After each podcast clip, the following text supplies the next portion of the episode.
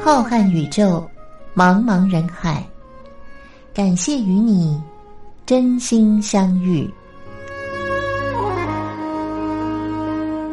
今天的节目是由张静为您制作主持。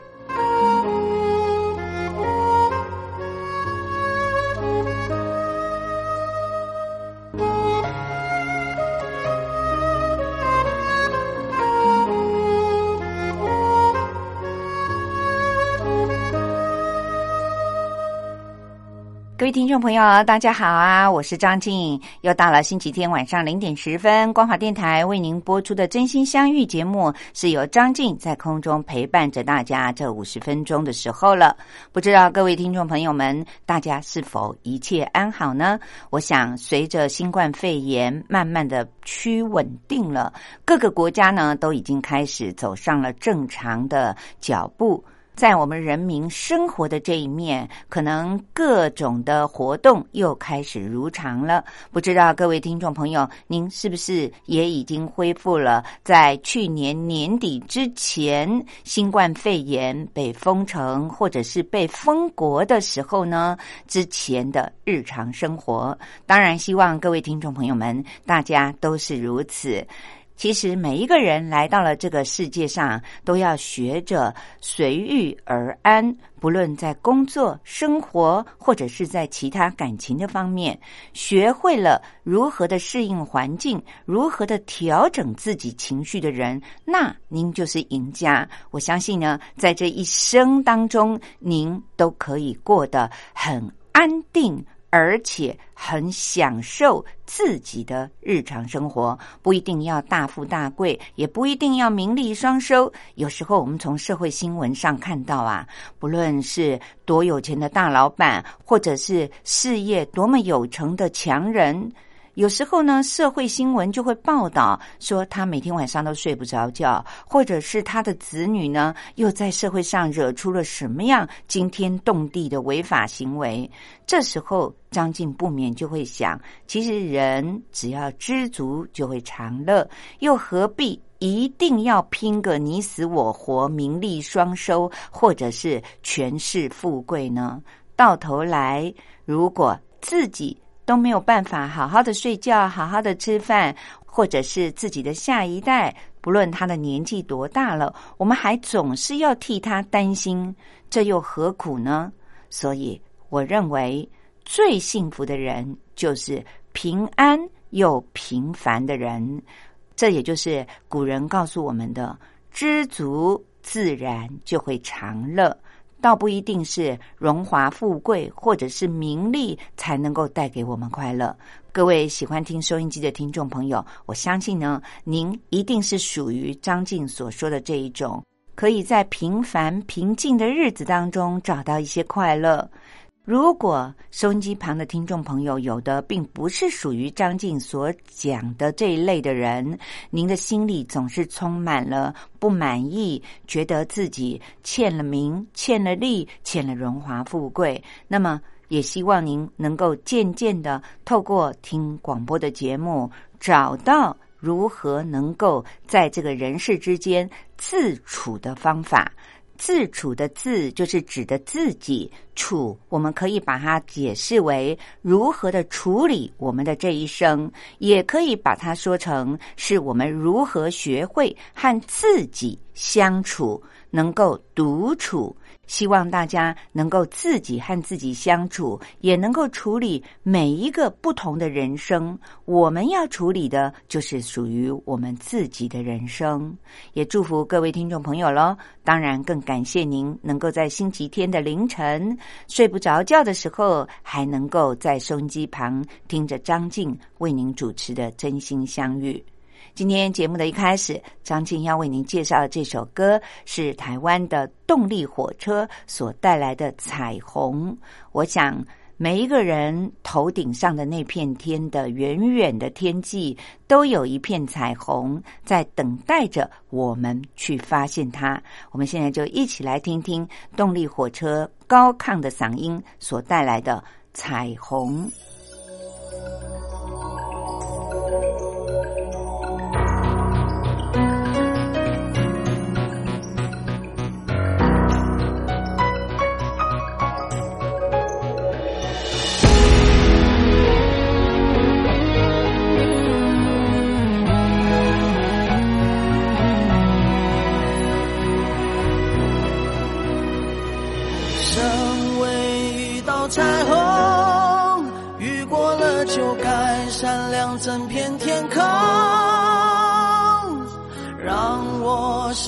的你感到光荣。身为一道彩虹，尽全力也要换你一段笑容。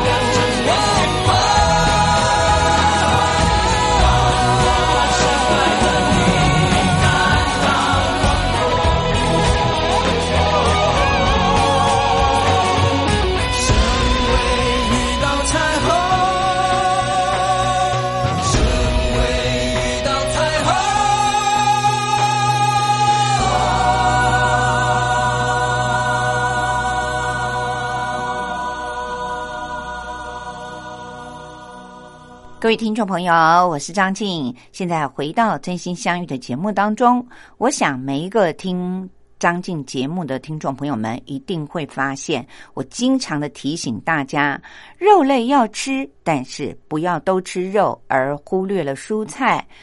虽然专家经常都是说蔬菜水果，其实蔬菜的好处要比水果来的更多。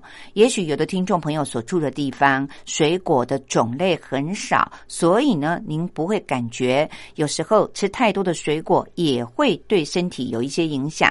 像台湾呢，因为四季如春，凡是来台湾玩过的朋友，一定都会发现。生产的水果实在是太多了，而且水果的甜度真的好甜呢。所有的外国人来到了台湾以后，都很喜欢台湾有这么多的水果，但是。对于长久住在这个土地上的台湾人来说，水果多，而且价钱又便宜，不免就会吃下很多的水果。现在竟然经过了研究以后，发现水果吃的太多会造成脂肪肝哦，而且很多的人。得到的第二型糖尿病，也就是成人之后所得的糖尿病，竟然是因为水果吃太多了。所以很显然的，各位听众朋友，蔬菜和水果相比的话，那么蔬菜的好处要比水果来的更多。今天呢，张静就要在节目当中和您聊一下这个日常的话题，就是我们都知道要多吃蔬菜，但是也许您不晓得。蔬菜在中医上有分所谓的寒性的蔬菜，或者是热性的蔬菜。也就是说，蔬菜有的呢是偏冷的，吃蔬菜是有学问的。太燥热的人不要吃太上火的蔬菜，相反的，体质太寒的人自然也不要吃太偏冷的蔬菜。但是不吃蔬菜对于身体也会有一些缺点，所以。怎么吃蔬菜就变成了一门大学问了。那么张静呢，今天就想要在节目当中和各位听众朋友们来聊一聊，这是我们每一个人日常生活都会碰到的问题。其实多吃蔬菜是有益健康的，因此而大吃特吃，真的没有关系吗？No no no，各位听众朋友，根据专家说，吃蔬菜的确有很多的好处，因为它热量很低，而且又有丰富的维生素和矿物质。同时，蔬菜大部分都含有纤维质和水分，有利于我们排便，帮助大家消化。所以，多吃蔬菜会比少吃蔬菜要来的健康多了。不过，要适量的摄取才是正确的，吃的太多反而没有办法吸收那么多。何况有刚才张静所谈到的几点，就是关于蔬菜的性质和我们身体的性质要如何的搭配的问题。那么，第一就是，如果您是经过中医诊断，认为您是属于体质比较虚又比较寒的人。那么这一类体质的人呢，不可以一次吃太多的蔬菜，而且最好不要生吃蔬菜，也就是蔬菜沙拉。也许外国人是很适合每一餐都吃沙拉，也就是生吃蔬菜。但是对于我们体质比较虚寒的朋友来说，要少吃生菜沙拉。一定要把它煮熟了来吃，才会对于身体比较健康。那么张静自己呢，就是属于这一类的人。我在十几二十年前，很年轻的时候，就不断的觉得胃不舒服。当时读书、工作压力都很大，西医每一次经过检查以后，都是告诉我说：“哦，你可能是十二指肠有一些问题。”更有两次，直接照完胃镜以后，医生就告诉我说：“你有一些溃疡。”当然，治疗胃溃疡不免要长期的吃药。我记得那个时候呢，几乎要吃了长达半年的药，才会让胃溃疡变好。在不同的阶段得到了两次胃溃疡，也随着自己稍微进入了中年，于是我去找了一些中医来看，为什么我会反复的胃溃疡呢？原因就是刚才张静所提到的，经过中医的诊断，他们认为我是虚寒的体质，又很喜欢吃生菜沙拉。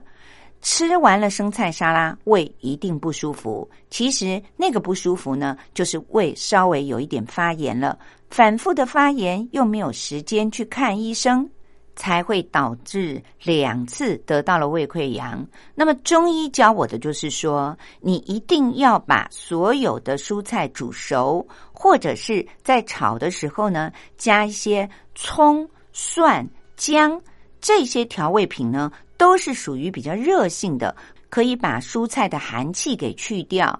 从此，我开始试试中医的方法以后，胃就再也不会不舒服了。同时呢，也远离了胃发炎或者是胃溃疡这些慢性疾病。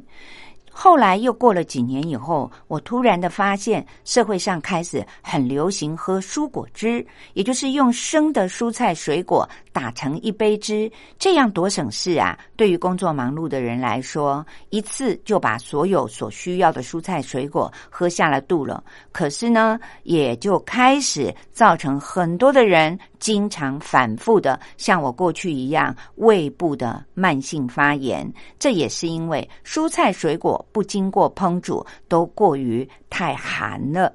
大部分的蔬菜呢都是属于寒性的，水果倒不一定。像荔枝、桂圆之类的呢，就是属于比较燥热的水果。所以各位听众朋友，不能够吃生的蔬菜和蔬果汁的人，第一就是属于体质比较虚寒的人。第二类呢，就是消化不良、肠胃功能差的人，也不要一次吃太多的蔬菜。蔬菜虽然含有很多的膳食纤维，的确可以帮助我们消化，但是如果一次吃的太多，就会造成肠胃的负担，因为它本身肠胃的功能就已经差了。况且有一些蔬菜的纤维实在是太粗了，吃了太多粗纤维的蔬菜以后呢？不容易消化，对于功能比较差的人来说，少吃一点才为妙。所以，各位听众朋友，也不是所有的蔬菜都适合每一个人呢。第三点要提醒大家的就是，有一些蔬菜呢是不应该一次吃太多的，比如说像豆类的蔬菜。各位听众朋友，这些豆类的蔬菜很普遍哦。我相信您在一日三餐里面经常会碰到，比如说豌豆、四季豆都太好吃了。但是这些豆类的蔬菜吃的太多就会胀气。还有呢，像莴苣，我们曾经多次的介绍莴苣有多么的好。由于它是十字花科，所以我们一般人都知道吃莴苣可以抗癌。但是您不晓得的是，莴苣如果吃的太多，会让人头昏、眼睛痛。另外呢，像金针花，就算是把它煮熟，一次也不要吃的太多，因为新鲜的金针花里面含有一种叫做秋水仙。减毒素的物质，所以我们金针花在炒之前一定要先泡水，泡一两个钟头，很久的时间，然后再用大火把它煮到熟透，我们才可以吃。如果您在一些小吃店里面发现金针花非常的爽脆，稍微的炒过以后就吃，非常的好吃。但是您可能就会回家以后呢，被金针花里面所含的这种秋水仙碱毒素引发过敏了。也许您过敏了都不知道自己是为什么会过敏的。那么中国人呢，特别的喜欢把金针花晒干了以后，经过加工再来吃，煮汤啊、大卤面啊，里面放一点金针花，非常的好吃。但是在加工的过程里面，可能商家他会加一些硫磺。如果您在烹调之前，不像刚才张静所说的，把干的金针花泡水泡一两个钟头的话，那么很可能您在吃了以后，会因为加工的过程里面的硫磺而造成了食物中毒。所以在吃干的金针花之前，也是一样要泡足。一定的时间再进行烹调，这样才会比较安全。另外呢，像芋头吃太多也很容易让您觉得肚子发胀，有的人更严重，还会引起胃痛。此外，还有一些您意想不到的食物，比如说像南瓜。现在研究说，南瓜对于糖尿病患呢是一种很好的食物，但是那也是适可为止就好了，千万不要吃的太多哦，因为南瓜很容易引起腹胀，也就是容易胀气。此外呢，像香菜、芫荽吃多了会让您头昏、眼睛痛，辣椒更不要说了。它因为非常的燥热，是属于比较刺激的调味品，吃多了经常会引发胃痛、眼睛发炎、发红。这不要说，甚至于还会诱发原本就有痔疮的人痔疮会发作。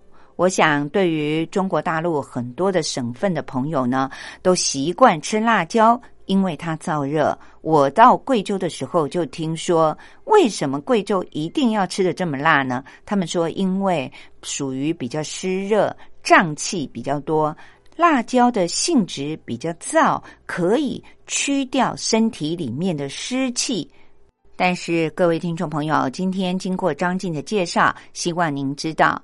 辣椒虽然可以除湿气，但是吃多了不但胃痛、眼睛发炎，还会诱发痔疮发作。希望各位听众朋友们吃蔬菜的确对于身体有好处，但是我们也要记得。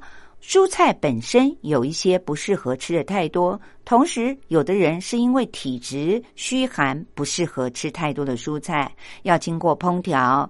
更何况有些蔬菜呢，它的负面作用也是会引起一个身体健康情况正常的人带来一些副作用。因此，吃蔬菜可是有大学问的哦。希望各位听众朋友们一定要记得。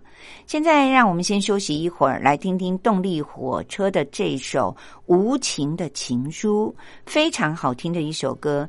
这就好像我们刚才谈到的蔬菜一样，蔬菜也有一些是有着负面的作用的，不适合吃太多。情书也不是每一封都很甜蜜的，有一些情书收到了以后，还真的是让我们带来了很大的无情的打击呢。我们现在就一起来听听动力火车的这首《无情的情书》。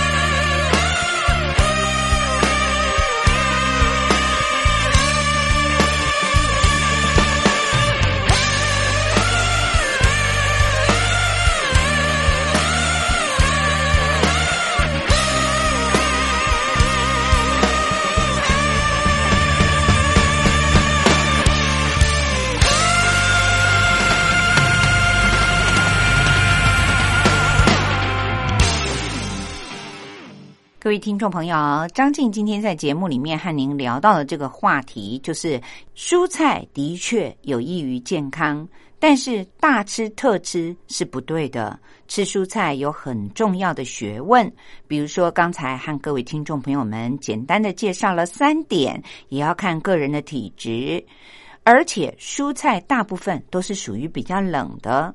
只有少数的蔬菜是属于温热性质的，不过虚寒体质的人呢，还是可以吃蔬菜的，因为有一些蔬菜生吃的时候它是寒的，经过了煮熟以后呢，性质就会转变。像白萝卜和莲藕，生的时候的确是寒性的，煮熟了以后呢，就变成了温性的。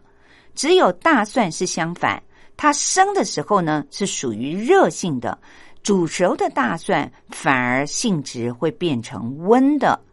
蔬菜的性质这么的复杂，我们当然不可能每一种都知道。最常见的就是很多人都认为瓜果类是比较冷的，像白萝卜、苦瓜、冬瓜。大黄瓜、丝瓜、葫芦瓜这些听到了有“瓜”字的，大家就认为它是属于寒凉的蔬菜。所以寒性体质的人呢，一次不要吃过量，也或者就是刚才所说的，您要加一些燥热的调味料来帮助它降低它的寒凉。体质虚寒的人，只要不生吃或者喝蔬果汁，其实大部分来说呢，蔬菜不论它是寒的还是热的，经过了煮熟以后，一般的人都是可以吃的。那么对于体质特别燥热的人来说，蔬菜对于他们当然好处就比较多喽。因为蔬菜不但能够清热，还可以通便，有利尿的功效。对于改善燥热体质的人呢，帮助的确是来的比较大的。那刚才特别提到了白萝卜，各位听众朋友也许就会有一个疑问。白萝卜和胡萝卜，它们只是颜色不一样，那它们是不是在蔬菜里面都被归类为是属于冷的呢？其实它们是完全不同的植物哦。胡萝卜是属于伞形科的植物，伞是雨伞的伞，对于肠胃还有我们的眼睛都很好，它还可以改善一个人消化不良，或者是吃多了积在肠胃当中的那种感觉。当然，更对眼睛的夜盲症以及角膜干燥症等等都有很大的帮助。而白萝卜则是属于十字花科的植物，它的根茎类呢，就是我们经常吃的白萝卜。白萝卜就是属于比较寒冷一点的蔬菜了，它可以治疗我们口渴，还有止咳化痰，也可以利尿。但是各位听众朋友一定要知道的是，胡萝卜和白萝卜不但它们生长的是属于不同的植物，而且它们最好不要一起长时间的烹煮，因为胡萝卜当中富含了一种会破坏维生素 C 的酵素。而白萝卜呢，刚好里面又含有很丰富的这种维生素 C，于是煮在一起，胡萝卜里面的酵素就把白萝卜里面的好的维生素 C 给破坏掉了。各位听众朋友，因为白萝卜对于我们中国人来说是一种非常可口、可以拿来煮汤的一种根茎类。如果您经常的用白萝卜煮排骨汤或者煮任何的汤的时候呢，千万不要加进红萝卜，因为红萝卜里面的酵素反而把您煮白萝卜里面的维生素 C 给完全的破坏掉了。张静聊到了这里，在进行下一个单元说历史故事之前，要特别简短的提醒我们的听众朋友，到底哪些蔬菜是属于比较寒凉的？您在烹调的时候要注意呢。比如说空心菜、芦笋、竹笋、小白菜、生的莲藕、生的白萝卜，还有您想象不到的番茄。其次，像苦瓜、海带。紫菜、油菜、苋菜、芹菜、菠菜、莴苣、金针花、冬瓜、黄瓜、丝瓜、茄子、黄豆芽、绿豆芽以及蘑菇类，都是属于比较寒凉的蔬菜哦。您在烹煮的时候，千万要注意。各位听众朋友，今天和您聊到的就是我们一日三餐经常都会吃了很多的蔬菜，到底哪些蔬菜是属于比较寒的？在烹调还有我们自己体质的方面，要特别的注意的。经过了这番介绍，相信各位听众朋友，您就能够明白，吃蔬菜也是有大学问的。接下来又到了张静要为您进行历史故事的时间了，欢迎各位听众朋友们继续的收听哦。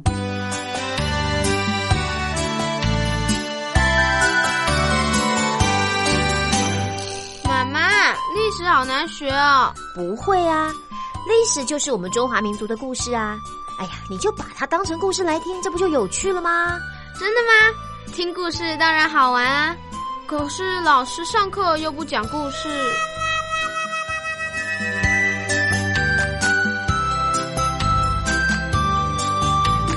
听光华小学堂说历史故事。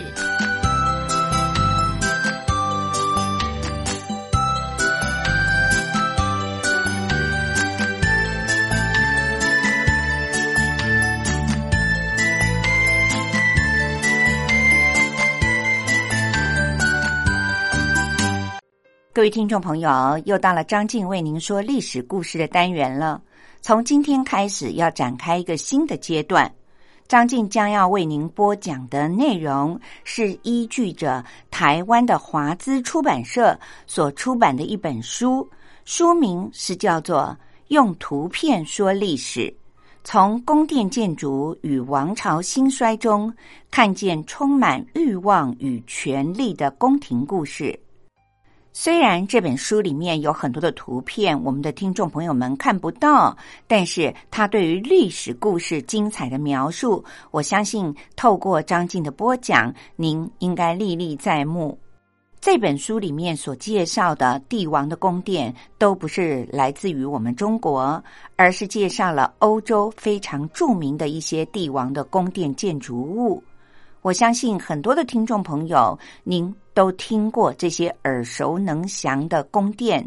或许还有的听众朋友，您到欧洲去旅游的时候，曾经参观过这些宫殿。我们都知道，阅读是一件很愉快的事情，尤其是阅读历史。历史告诉了我们当时是什么样的文化。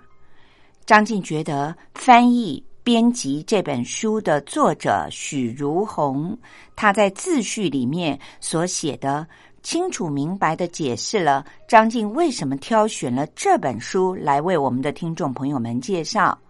他在序里面是这样说的：遍布全世界各地的每一座宫殿，都是人类宝贵的文化遗产，作为帝王将相权位的象征，他们受到了特别的关照。雄厚的财力、优秀的建筑设计师，还有技艺超群的能工巧匠们，造就了宫殿建筑的卓越和辉煌，也映照着君王权势的强盛和武力的强大。因此，不同时代的历史、宗教和文化倾向，都可以在宫殿建筑上看见深深烙印的痕迹。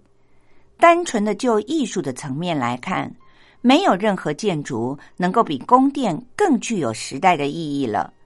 尤其在宫殿的建造过程里，统治者们大部分都顺应了建筑发展的必然规律，从而能够使得这些具备了时代特征的建筑历久弥新。十九世纪之前的欧洲是人类文明发展史里非常重要而且又独特的一环。不同的民族冲突，还有疆域领土的争夺，宫廷内部的权力拉锯紧紧的交织在一起。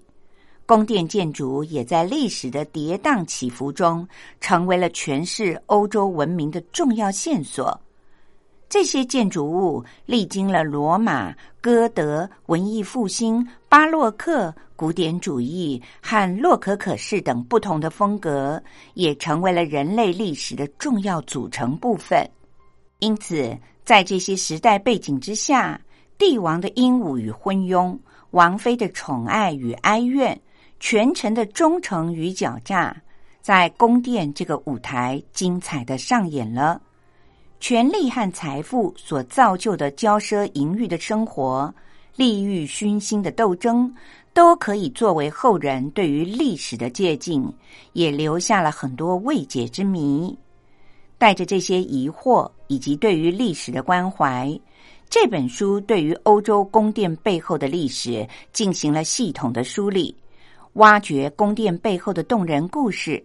希望能够透过通俗易懂的方式，揭开宫殿建筑像迷雾一般的神秘面纱，聆听它动人的心跳声音，让我们体会人类历史长河当中每一个精彩的段落。各位听众朋友，从今天的单元开始，张静将要为您介绍位于俄罗斯的莫斯科另外的一座在国际之间非常知名的皇宫，叫做东宫。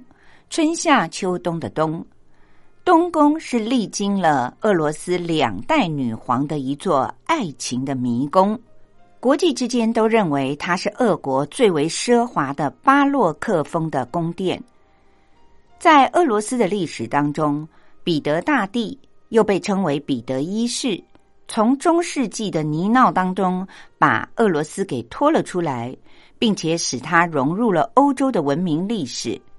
彼得一世也留下了让俄罗斯人感到非常自豪的圣彼得堡。但是遗憾的是，这座城市里面最美丽的宫殿却被大家公认是东宫。它却并非出自于彼得大帝之手。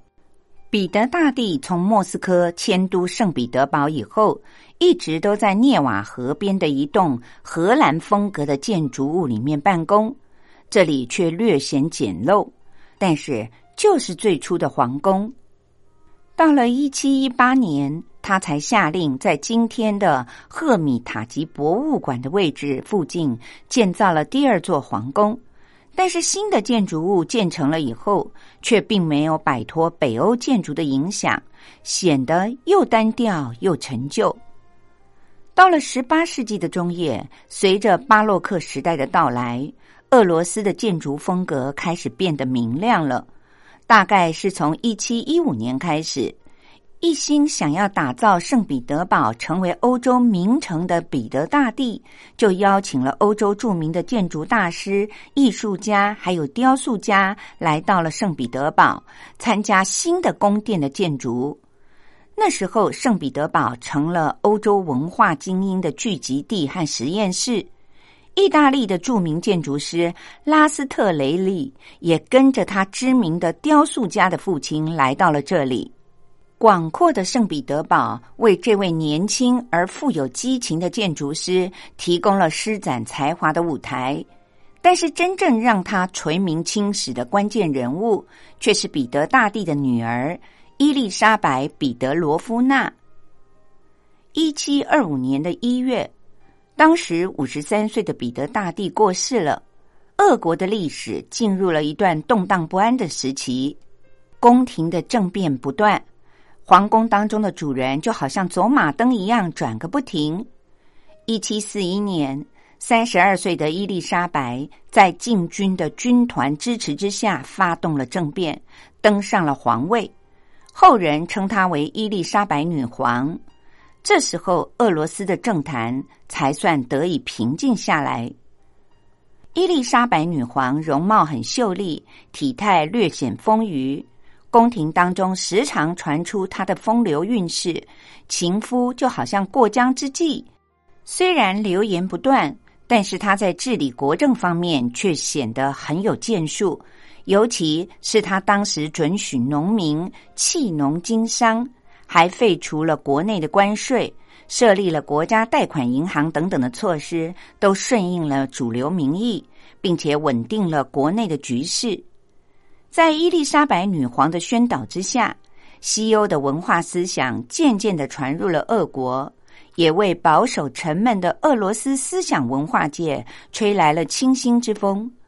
为了要加强军事和经济的实力，伊丽莎白女皇还开办了莫斯科大学。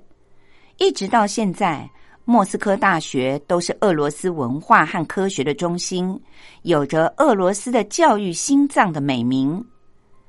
在女皇开明政策的引导之下，十八世纪之后，众多的俄罗斯科学以及文化大师级的人物，多半都出自于此。另外，伊丽莎白女皇还创立了俄罗斯的第一座国家剧院，就是圣彼得堡剧院。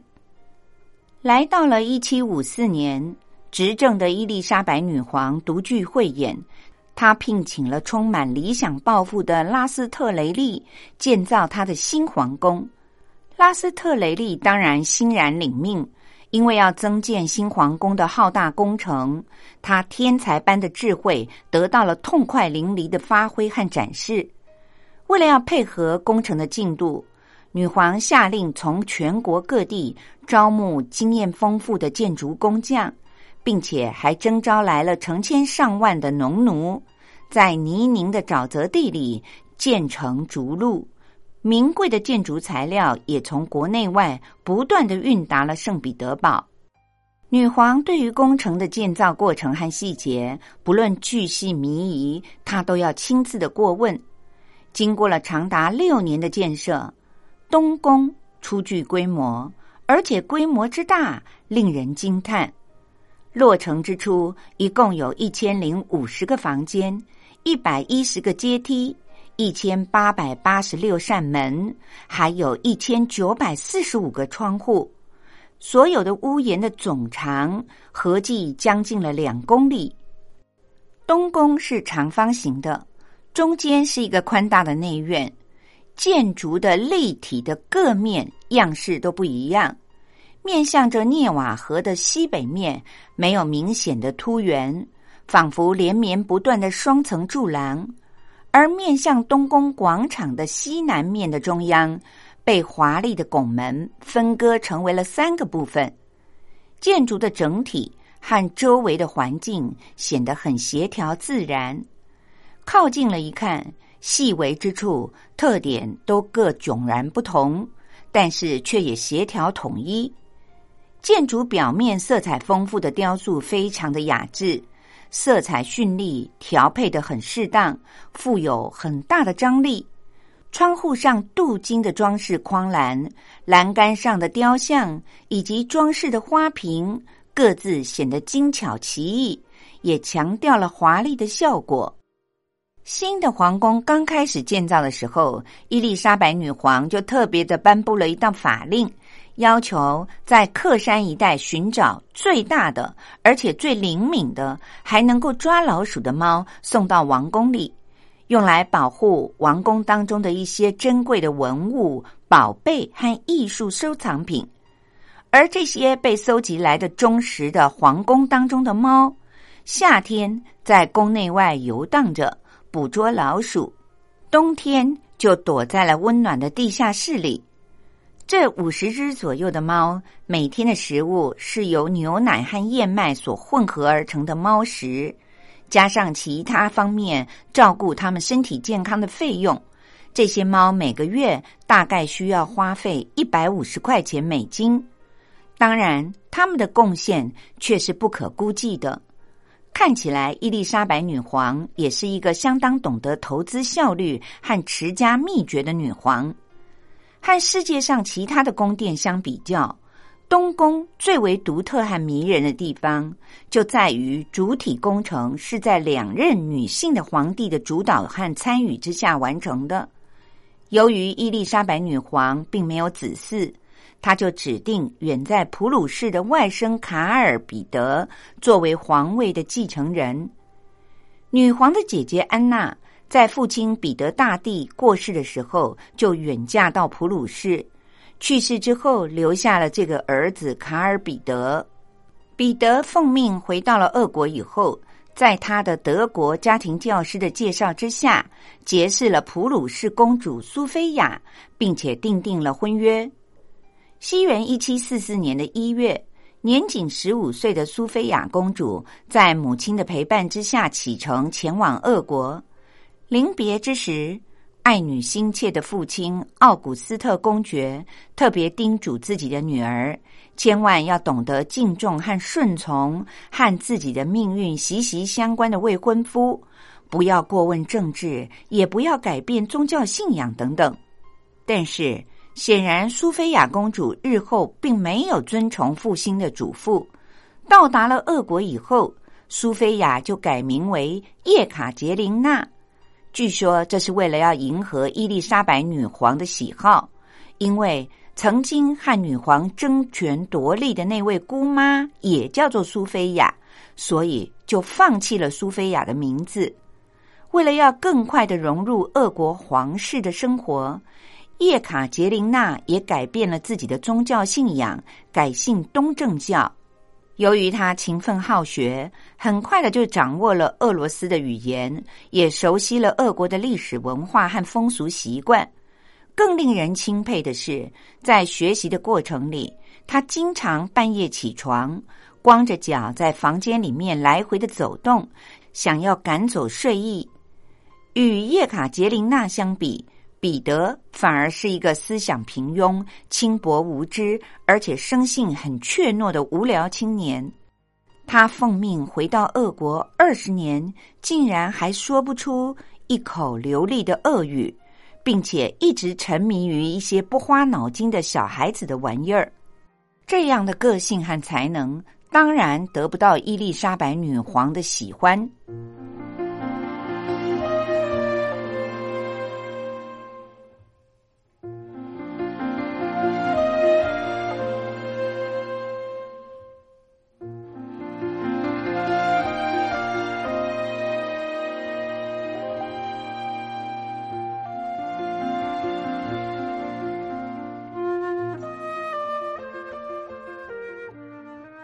各位听众朋友，我是张静，感谢大家在今天星期天晚上的零点十分，在收音机旁边收听由张静为您服务的《真心相遇》。节目进行到这里，又到了张静要和大家说再会的时候了。祝福各位听众朋友们，接下来这个星期大家一定要健康、平安又快乐哦！希望每一个人都能够学会如何的和自己独处，也懂得知足常乐。这是。张静为您献上的最大的、最诚挚的祝福了，各位听众朋友，下星期的同一时间，我会在空中继续的陪伴着您，也欢迎您能够按时的收听。拜拜，我们下星期见喽。